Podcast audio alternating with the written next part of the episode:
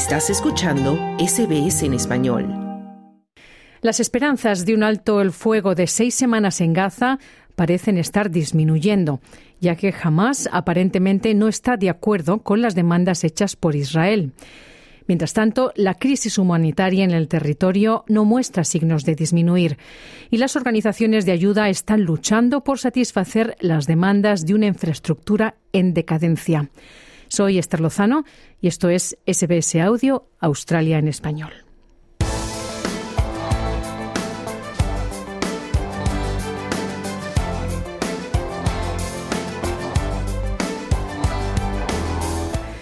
Según las últimas informaciones, Israel ha boicoteado las conversaciones de alto el fuego en Gaza unas conversaciones que se dan en el Cairo después de que Hamas rechazara su demanda de entregar una lista completa de los rehenes israelíes que aún están vivos. Una delegación de Hamas llegó a El Cairo para las conversaciones que habían sido anunciadas como el último obstáculo a superar antes de una pausa de seis semanas en los combates. Sin embargo, el periódico israelí Inet informa que no se ha enviado ninguna delegación israelí y cita a funcionarios israelíes no identificados que dijeron que jamás se había negado a dar respuestas claras.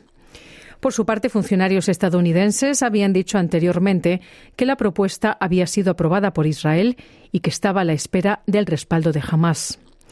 A pesar del informe de Israel, el ministro de Relaciones Exteriores de Turquía, Hakan Fidan, que está involucrado en las conversaciones de alto el fuego, dice que él cree que aún pueden llegar a un acuerdo antes del inicio del Ramadán.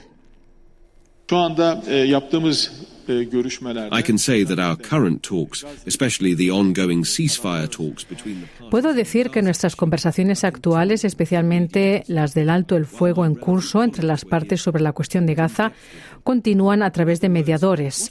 Mientras mis colegas relevantes estaban aquí, hablamos en profundidad con ellos. En otras palabras, las preguntas son ¿cuáles son las partes en que se está fallando? ¿Cuáles son las partes que no se entienden? ¿En qué temas se avanza y en cuáles no? Son detalles, no los voy a molestar con ellos, pero quiero expresar esto. En general, hay un deseo y un esfuerzo muy serio de llegar a un alto el fuego antes del Ramadán. Esto es lo que decía el ministro de Relaciones Exteriores de Turquía.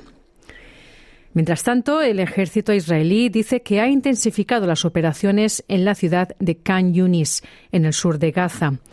La Fuerza de Defensa de Israel, la IDF, ha publicado un vídeo que muestra ataques contra docenas de objetivos de Hamas en una serie de bombardeos aéreos y de artillería, aunque el vídeo aún no ha sido verificado de forma independiente. Israel afirma que sus tropas eliminaron a más de 100 militantes en la franja de Gaza y arrestaron, a docenas más. Y agregó que cientos de pozos de lanzamiento de cohetes y lanzadores también fueron destruidos. El ejército israelí también ha publicado los resultados de su investigación sobre el incidente de la semana pasada, cuando los camiones de comida que habían entrado en Gaza fueron rodeados por la población local desesperada, por los suministros. Las autoridades de Gaza dicen que 118 personas murieron y 760 resultaron heridas. El principal portavoz militar de Israel, el contraalmirante Daniel Hagari, dijo que las Fuerzas Armadas no llevaron a cabo ningún ataque contra el convoy de ayuda humanitaria. Y dijo también que la mayoría de los palestinos murieron o resultaron heridos como resultado de la estampida humana. From the information we gathered, from the commanders and forces on the ground. A partir de la información que reunimos de los comandantes y las fuerzas sobre el terreno, nuestra revisión inicial ha indicado que después de los disparos de advertencia para dispersar la estampida y después de que nuestras fuerzas hubieran comenzado a retirarse, varios saqueadores se acercaron a nuestros soldados y representaron una amenaza inmediata para ellos. De acuerdo con la revisión inicial, los soldados respondieron a varios individuos, decía el portavoz militar de Israel. El contraalmirante Hagari dice que se han tomado medidas proactivas para entregar ayuda humanitaria a los civiles en Gaza después de aquel incidente. El sábado se llevó a cabo un lanzamiento aéreo conjunto de asistencia humanitaria en Gaza en colaboración con el Comando Central de Estados Unidos y la Real Fuerza Aérea de Jordania. Una delegación del Parlamento Europeo visitó Egipto, donde comprobó la ayuda en los almacenes que iban a ser enviados a Gaza. Udo Bullmann, el presidente de la Subcomisión de Derechos Humanos del Parlamento Europeo, también vio el almacén donde se almacenan artículos, artículos de ayuda para Gaza después de ser rechazado por Israel. Él dice que se necesita desesperadamente un alto el fuego para evitar una nueva ola de muertes.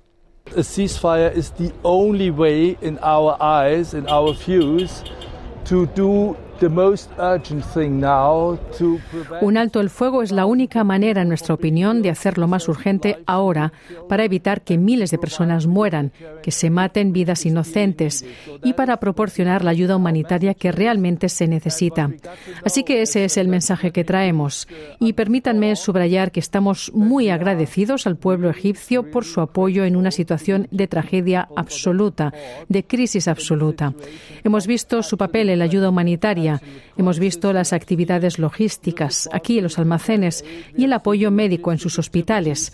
Estamos agradecidos por ello y estoy bastante seguro de que la Unión Europea hará todo lo posible para apoyarles en esto.